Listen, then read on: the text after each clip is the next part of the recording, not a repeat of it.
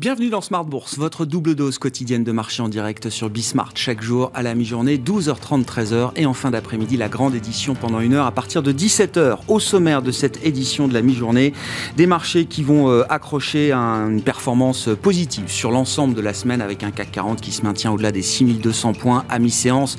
Vous aurez les détails dans un instant avec euh, Alix Nguyen. Nous reviendrons d'ici quelques minutes sur euh, le paquet délivré par la Banque Centrale Européenne hier. Une nuit de sommeil était nécessaire peut-être pour digérer les annonces de la Banque Centrale Européenne? Est-ce que cette nuit de sommeil aura été suffisante pour répondre à toutes les questions? Je ne sais pas, mais Gilles Mouek sera avec nous en visioconférence pour revenir sur les, enjeux européens en matière de politique monétaire, notamment chef économiste du groupe AXA. Sur le front de l'activité euh, économique, sans grande surprise, on, on constate un scénario de dégradation de la conjoncture euh, en Europe à travers les dernières indications qui ont été apportées par les euh, PMI flash du mois de juillet, les premières indications d'activité dans le secteur privé, manufacturier et dans le secteur des services. Voilà, l'activité faiblit en règle générale avec euh, euh, des euh, secteurs manufacturiers même qu'on retrouve en contraction désormais en France, mais également en Allemagne. L'Allemagne qui pourrait connaître d'ailleurs un trimestre négatif au troisième trimestre de cette année. Et pour l'ensemble de la zone euro, effectivement, ces indications laissent entendre que le PIB du troisième trimestre sera sans doute faible autour de zéro. Et puis du côté des entreprises, la saison de publication se poursuit.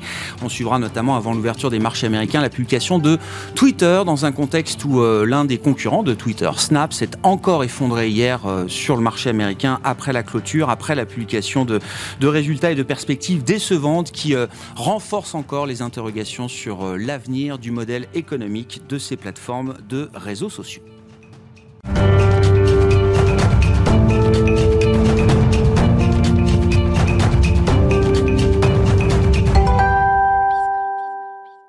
Les infos clés de marché à mi-séance avec Alix Nguyen. Le CAC avance en légère hausse si le marché se trouve porté euh, par la reprise des flux de gaz euh, russes vers l'Europe. Il prend aussi acte de la hausse des taux de la BCE. Aujourd'hui, sans surprise, on apprend que l'activité économique en zone euro dans le secteur privé s'est contractée en juillet. Elle est pour la première fois depuis février 2021 en repli euh, sous l'effet d'une inflation toujours élevée. L'indice est tombé à 49,4, son plus bas niveau depuis 17 mois contre 52 en juin et 50 4,8 en mai. Comme facteur de stress majeur pour les marchés, on retrouve la démission de Mario Draghi et ce qu'elle implique. Une nouvelle qui a provoqué une onde de choc en Europe et sur les marchés hier. Pour rappel, la sortie de scène de Mario Draghi se produit alors que l'Italie doit réduire sa dépendance en gaz russe et mener des réformes difficiles afin de recevoir les fonds du plan de relance européen. Le président de la République, Sergio Mattarella, a prononcé la dissolution du Parlement. Des élections législatives sont programmées mais pour le 25 septembre. Du côté des publications d'entreprises aux États-Unis, les résultats nettement inférieurs aux attentes de Snap ont quelque peu refroidi après clôture de Wall Street. La maison mère de l'application euh, Snapchat publie des résultats décevants. Euh, si son patron Evan Spiegel attribue ces résultats médiocres à un environnement macroéconomique difficile qui incite les entreprises à tailler dans leur budget publicitaire, il affirme que le groupe n'est pas satisfait de ces résultats, même dans un contexte difficile. Euh, Snap a pourtant publié un chiffre d'affaires en hausse de 13% à 1,11 milliard de dollars. Euh, sa communauté, euh, communauté continue aussi à croître avec 347 millions d'utilisateurs quotidiens réguliers en progression de 18% depuis un an. Mais Snap encaisse à nouveau une perte nette de 422 millions de dollars. Snap n'a publié de bénéfices nets positifs qu'une seule fois dans son histoire au dernier trimestre de l'année dernière. Dans les transactions après bourse, l'action du réseau social plongé de 27%, entraînant dans son sillage Meta et Alphabet. On attend aujourd'hui, avant l'ouverture de Wall Street, les résultats de Twitter. Tendance, mon ami, deux fois par jour les infos clés de marché à 12h30 et 17h avec Alix Nguyen dans Smart Bourse sur Bismart.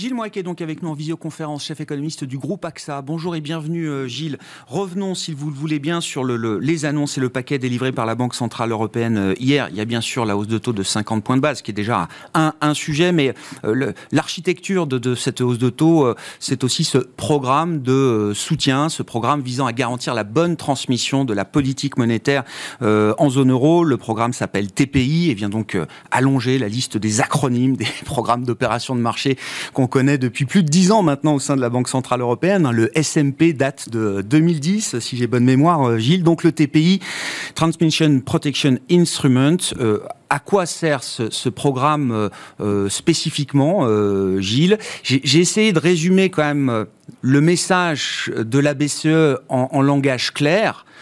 Il y a bien sûr un cadre d'intervention indicatif, très vague, qui permet de dire à la BCE, à la fin de la journée, on fera ce qu'on veut, quand on veut. Ça ne me paraît pas être une mauvaise interprétation, un mauvais résumé, au sens où il y a des conditions d'éligibilité euh, pour bénéficier de ce, programme, qui sera déclenché si euh, la BCE juge euh, que le pays fait face à un durcissement des conditions financières qu'elle jugera injustifié par rapport aux conditions macroéconomiques C'est la vraie question, on y reviendra. Elle ne me paraît pas réglée par la, communication qu'on a eue hier. Euh, ces critères d'éligibilité, ils sont conformes aux attentes. Euh, il ne faudra pas un nouveau contrat entre l'État membre et euh, la BCE. Ça, c'est une grande différence par rapport au programme OMT, par exemple. simplement, il faudra que l'État respecte les contraintes du semestre européen en matière de surveillance budgétaire. Il faudra que l'État euh, respecte les conditions euh, d'octroi euh, des transferts et des prêts dans le cadre du pacte de nouvelle génération. et il faudra aussi que l'État corresponde à des critères de soutenabilité de la dette publique. Bon, ça, c'était sans doute attendu, mais la BCE prend bien soin de dire que sa décision reste souveraine. C'est-à-dire que ce sont, sont des conditions cumulatives, mais le, choix, le jugement sera entièrement du fait de, de la BCE. Ce qui revient à la question suivante, quel est effectivement euh, le critère de, déclenchement? Et c'est un peu ça qui, laisse les, commentateurs sur, euh, sur leur faim. Euh, d'où votre point sur la BCE fera un peu, un peu ce qu'elle veut. Parce qu'on achoppe toujours sur cette question. Qu'est-ce qu'un écartement des spreads Qu'est-ce qu'un durcissement des conditions financières que la BCE jugera injustifié? Et la question à laquelle Christine Lagarde n'a pas répondu hier, sans surprise, j'allais dire, mais qui est revenue, mais plusieurs fois, les journalistes italiens en particulier ont, tout essayé, c'est de dire est-ce que euh, un durcissement des conditions financières, un écartement des spreads qui serait déterminé par une crise politique, ce qui est le cas aujourd'hui euh, en Italie, est-ce que cela pourrait déclencher un, le TPI. Absence de réponse euh, de Christine Lagarde. Moi, mon impression, c'est que a priori, ça ne pourrait pas déclencher ah. un soutien du TPI euh, parce que là, il s'agirait euh, d'un écartement des spreads un peu voulu, ou en tout cas dont la source est entièrement nationale, qui ne tient pas son origine du, du marché lui-même, ce qui laisse l'Italie dans une situation assez inconfortable aujourd'hui et qui laisse tous les commentateurs, encore une fois, sur leur faim. Quel est le seuil de déclenchement? Personne n'en sait rien. Alors il était sans doute normal que la BCE conserve évidemment un pouvoir de, discrétionnaire en, la matière, mais ce pouvoir discrétionnaire aujourd'hui, il apparaît quand même extrêmement large sur l'Italie, quand elle a été interrogée, Christine Lagarde, elle a fait référence à un moment au programme OMT, justement, euh, Gilles, hein, en expliquant, selon sa lecture, que ce programme avait été designé pour faire face au, ce qu'on appelait à l'époque le risque de redénomination, c'est-à-dire le risque de voir les marchés pousser un pays de la zone euro en dehors de, de la zone je ne sais pas, est-ce que c'était une manière de dire qu'effectivement le risque politique euh, italien aujourd'hui est un risque auto-infligé d'une certaine manière euh, pour lequel la BCE n'a pas de légitimité à intervenir? Je pense que c'est le message sous-jacent. Euh, je pense que si on voulait résumer le degré de protection dont on dispose aujourd'hui avec le TPI, je dirais que s'il y avait contagion à d'autres pays que l'Italie, et que d'autres pays périphériques se retrouveraient sous pression, non pas à cause de leur développement politique, non pas à cause de, raisons endogènes à, je ne l'Espagne ou au Portugal, mais simplement parce que le marché déciderait de les mettre dans le même paquet euh, avec l'Italie, euh, le fameux paquet périphérique, eh bien là, sans doute oui, le TPI serait déclenché pour protéger ces pays de la contagion, mais l'Italie elle-même ressortirait d'un autre type de traitement qui est le traitement OMT. Et l'intérêt du traitement OMT, surtout du point de vue des faucons de la BCE, c'est que là, pour le coup, il faut un contrat spécifique entre euh, l'État membre euh, et la BCE. Il ne peut y avoir déclenchement de l'OMT qu'à la demande de l'État membre et il doit y avoir établissement euh, d'une conditionnalité spécifique. C'est-à-dire que là, on ne prend plus simplement le respect des, du cadre de surveillance budgétaire normal de l'Union européenne, on ne prend plus simplement les fameux milestones, hein, les critères de, de, de, bonne mise en œuvre euh, de, du pacte de nouvelle génération, on demanderait un contrat spécifique. Ce qui permettrait bien évidemment à ce moment-là de demander à quelque majorité politique que ce soit en Italie à ce moment-là, euh, de s'engager euh, sur des réformes structurelles, de s'engager sur une austérité budgétaire. et c'est sans doute effectivement le message sous-jacent. Le message à Rome, aujourd'hui, en tout cas le message d'hier à Rome, c'est désolé, mais là vous êtes un peu tout seul.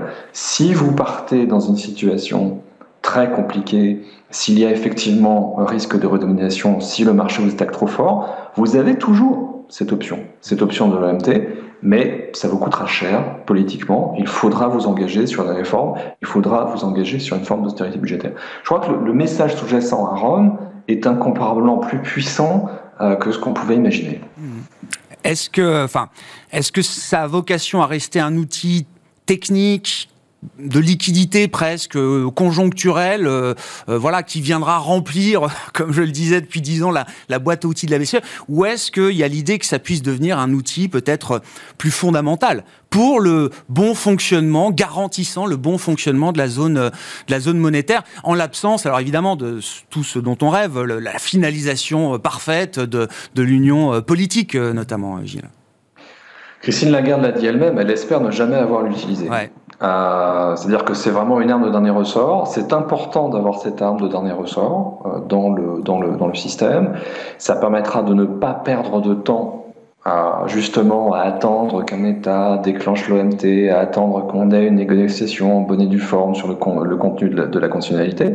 Donc de ce point de vue-là, c'est assez puissant et ça a vocation probablement à, devenir structurel, à faire partie de l'arsenal permanent euh, de la, de la BCE. D'ailleurs, il n'y a pas de terme hein, dans, les, dans, le, euh, dans le document que nous avons eu hier, en dépit de sa, de sa brièveté.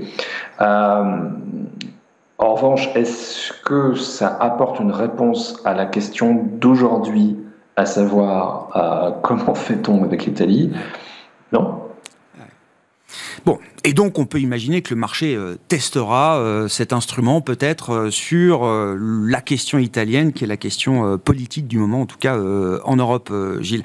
Pourquoi est-ce que c'est grave que la BCE ait fait 50 points de base et non pas 25, comme elle s'était engagée à le faire. Je, sais que chez les euh, ECB Watchers euh, comme vous, c'est quelque chose qui, gratte, qui euh, chatouille, Gilles. Alors que chez les gens de marché que j'ai autour de la table, dans cette émission, le sentiment est plutôt de dire ouf enfin la BCE prend la mesure de la situation et arrête de se, de se, de se voiler la face.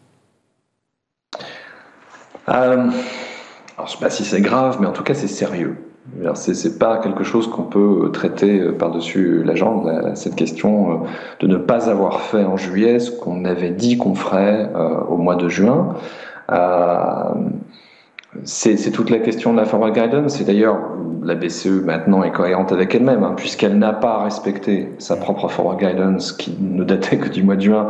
Elle a décidé d'en finir une bonne fois pour toutes, ou en tout cas pour ce cycle-là, avec la forward guidance. Elle nous dit aujourd'hui chaque comité, nous serons libres, hein, nous prendrons les décisions qui seront euh, euh, nécessaires, qui seront appropriées, que nous jugerons appropriées en fonction des circonstances macroéconomiques. Bon tact, ok. Euh, mais ne pas faire ce qu'on a dit qu'on ferait, c'est un coût permanent pour la crédibilité de la, de la Banque centrale. Il ne faut pas, s'en cacher. ça veut dire que sa parole sera quand même mise en doute dans le futur, lorsque nous aurons d'autres moments où la forward guidance sera, sera rebranchée. Alors on peut peut-être essayer de trouver des solutions sémantiques. Euh, la forward guidance du mois de juin, c'était de dire que la hausse des taux de 25 points de base au mois de juillet était une intention. Bon, on peut penser qu'une forme plus robuste de forward guidance, ce serait de dire dans le futur, si on l'utilise de nouveau, de ne pas dire une intention, mais de dire un engagement, we commit to, mm. euh, au lieu de dire we intend. Ça, ça peut être une, une, une solution. Euh, mais il restera toujours l'ombre d'un doute. Euh, et un point qui m'a un peu chiffonné pendant la, la, conférence de presse, c'est que dans les justifications qui ont été apportées par, par Christine Lagarde à ce, à ce, changement, il y en avait deux, enfin deux principaux. Un, c'était le fait que l'inflation qui est sortie depuis lors, depuis la réunion du mois de juin, est sortie plus forte. Et donc là, la BCE s'est sentie obligée d'agir plus fortement. Ok. la deuxième raison, c'était de dire oui, et maintenant nous avons le TPI, donc nous pouvons en fait prendre le risque de taper plus fort pour aller vite. Mais au mois de juin, la BCE nous a déjà dit qu'elle travaillait sur un instrument de lutte contre la fragmentation. On savait euh, que cet instrument euh, allait être, euh, être révélé au mois de, au mois de juillet. C'est pas une surprise, c'est pas un élément nouveau. donc là-dessus, j'ai trouvé ça un tout petit peu curieux comme, comme argumentation. Euh, voilà, c'est pas c'est pas la fin du monde, c'est pas le, Le, monde ne tourne pas autour de ce que pensent les CB watchers euh, qui sont aujourd'hui un peu un peu un peu déçus, un peu un peu désorientés. Euh, mais attention pour les fois suivantes. Il n'y a pas de, de coût à court terme de cette affaire-là. Mais attention, si dans un an, dans deux ans, ou même dans dix ans, on est obligé de remettre en place de la forward guidance, euh, ça ne pourra plus fonctionner de la manière dont ça a fonctionné jusqu'à présent.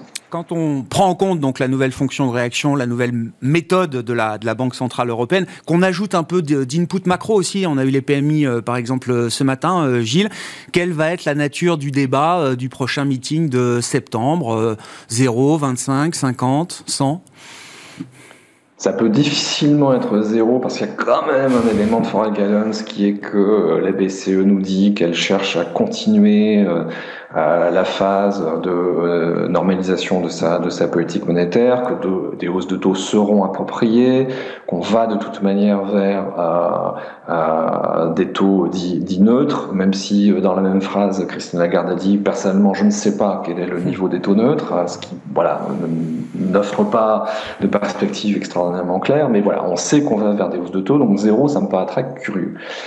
La question, c'est de savoir si on continue avec du 50, euh, si on fait encore plus ou si on fait encore moins.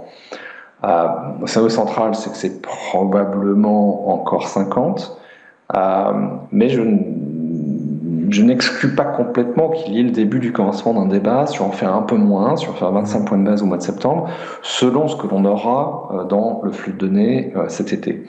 Il est possible que, une fois que les taux soient passés en territoire positif, le débat change un peu de nature au sein du Conseil des gouverneurs.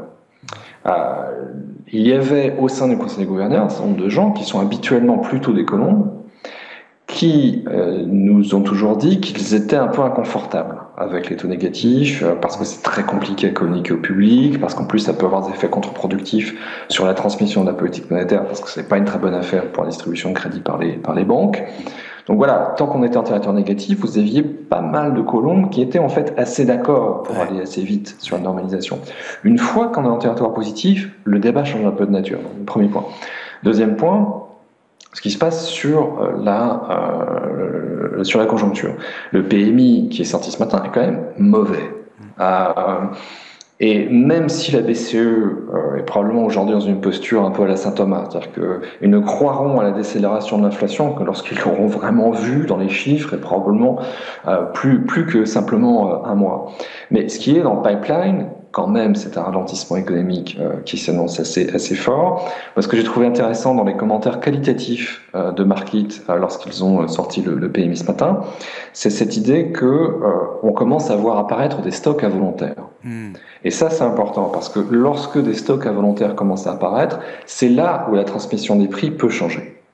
Parce que là, euh, si vous avez des entreprises qui sont assises sur des stocks assez importants, euh, elles vont vouloir à tout prix euh, s'en débarrasser, et c'est ça qui peut déclencher une, une, baisse des prix, ou en tout cas une moindre hausse des prix.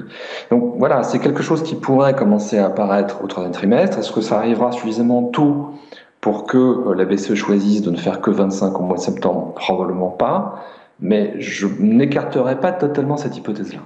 Merci beaucoup Gilles. Merci pour votre éclairage au lendemain de cette réunion de la Banque Centrale Européenne. Gilles Moix, chef économiste du groupe AXA, avec nous dans Smart Bourse.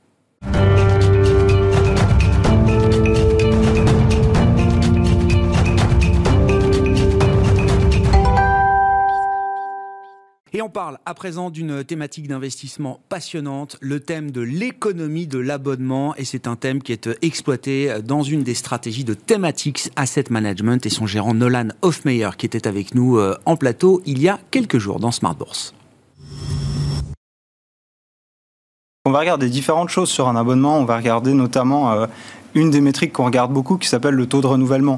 Parce que forcément, quand vous avez des abonnés qui renouvellent leur abonnement année après année, avec un, taux de désabonnement qui est très très faible finalement, eh bien, la valeur de cet abonnement-là sera beaucoup plus importante qu'une euh, personne qui va se désabonner euh, tous les deux ans d'un service. Donc vraiment, cette métrique du, taux de renouvellement est, est, très très importante. Et puis en face, on va mettre euh, le coût d'acquisition d'un client, parce que ben, moins, plus on renouvelle son abonnement, plus le client a de la valeur, mais il faut mettre en face les coûts finalement d'acquisition de, ce client euh, pour euh, finalement avoir euh, une profitabilité sur, sur une entreprise. Hmm. Si on regarde bah, ce qui est votre ratio, je sais pas, risk-reward, on va dire, coût d'acquisition, taux de renouvellement, est-ce qu'il y a une distinction à faire d'ailleurs entre le monde B2C, de la consommation du, du particulier, et le monde B2B Est-ce que, est -ce que ce sont deux univers différents d'une certaine manière quand on prend ces ces indicateurs euh, clés pour vous, euh, Nolan? Oui, bien sûr. Alors on voit du côté du consommateur, en principe, on a un taux de renouvellement qui est un peu plus faible que du côté des entreprises. Parce que pour les entreprises, quand vous abonnez à un service, c'est plus sur le long terme. Parce que si vous changez de service, ça a des implications sur d'autres services qui sont utilisés dans l'entreprise, ça a des implications sur beaucoup d'employés à, la fois.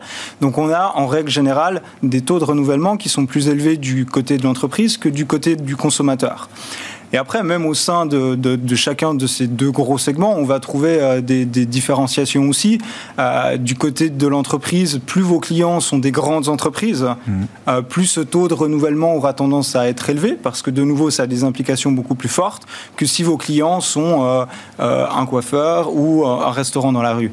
Et du côté consommateur, pareil, en fait, on va voir aussi la, la criticalité du service. Est-ce que c'est un service dont les consommateurs ont besoin tous les jours et qui ne peuvent pas s'en passer? Ou est-ce que c'est un service finalement qui est plus discrétionnaire et que vous pouvez, euh, que vous pouvez facilement vous désabonner? Donc là aussi, on aura des taux d'abonnement de, qui seront, euh, de renouvellement qui, mmh. seront, euh, qui seront plus faibles si vous pouvez vous en passer plus facilement, bien sûr. Justement, ça nous amène à dire un mot de la, la conjoncture actuelle. Le risque est de, et on constate sans doute déjà des arbitrages en matière de dépenses de consommation euh, euh, discrétionnaires pour euh, les particuliers, pour les ménages. Est-ce que c'est quelque chose dans les entreprises que vous suivez, dans votre univers d'investissement? Est-ce que quelque chose qui est déjà une réalité d'une certaine manière? Est-ce que ça reste un, risque à court terme?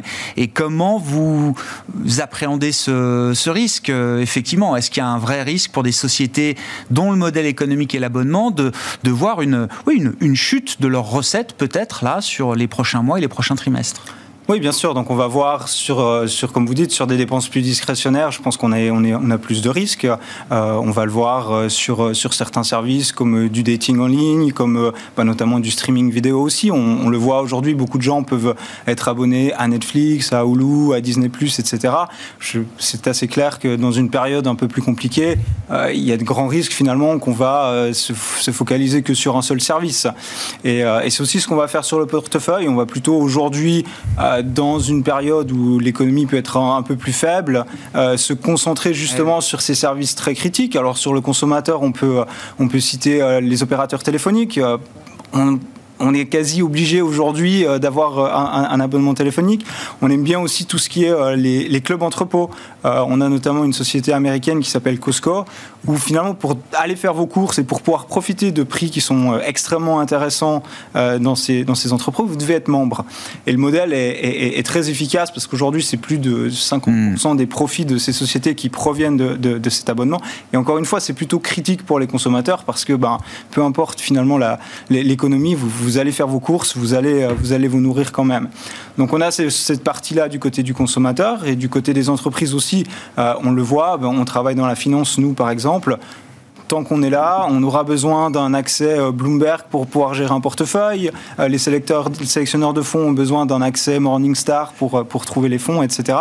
Donc c'est des services qui sont très très critiques, avec des taux de renouvellement qui sont très très élevés et qui, qui sont en principe extrêmement résilients pendant des crises. Oui, c'est intéressant. Oui, Bloomberg est une société cotée, évidemment. J'ai vu MSCI aussi, donc des fournisseurs d'indices, Nasdaq, etc. Non, mais c'est intéressant de faire le lien avec dans une émission boursière. Ça nous intéresse effectivement de voir ces modèles économiques très puissants également chez ces fournisseurs de données euh, dans le monde de la finance. Oui, c'est vrai qu'on a vu, on a vu cette évolution hein, sur euh, bah, Nasdaq. Typiquement, on connaît Nasdaq pour euh, pour l'échange finalement, pour le stock exchange.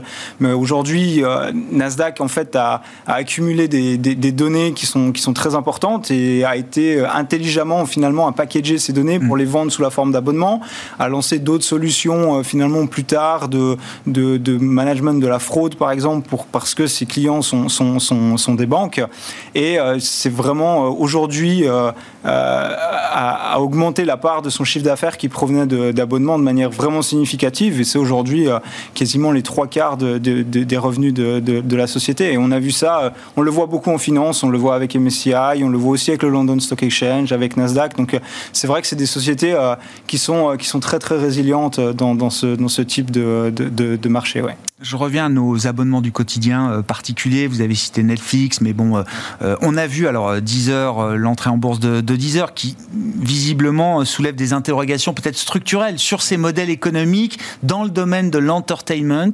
On a tous été frappés de voir, euh, oui, la valorisation de Netflix ou le cours de bourse de Netflix effacer les deux années de, de Covid. Euh, et c'est vrai qu'intuitivement, on se disait, mais si, c'est quand même deux années qui ont complètement euh, changé la croissance de Netflix, peut-être à jamais. Ben, finalement non. Le, marché revient un petit peu sur, sur ce qui était des évidences ou des convictions très fortes, ce qui apparaissait comme des convictions très fortes il y a quelques mois encore. Oui, exactement. Et c'est là que le thème est extrêmement intéressant parce ah. qu'on a vraiment cette diversification sur beaucoup d'industries différentes.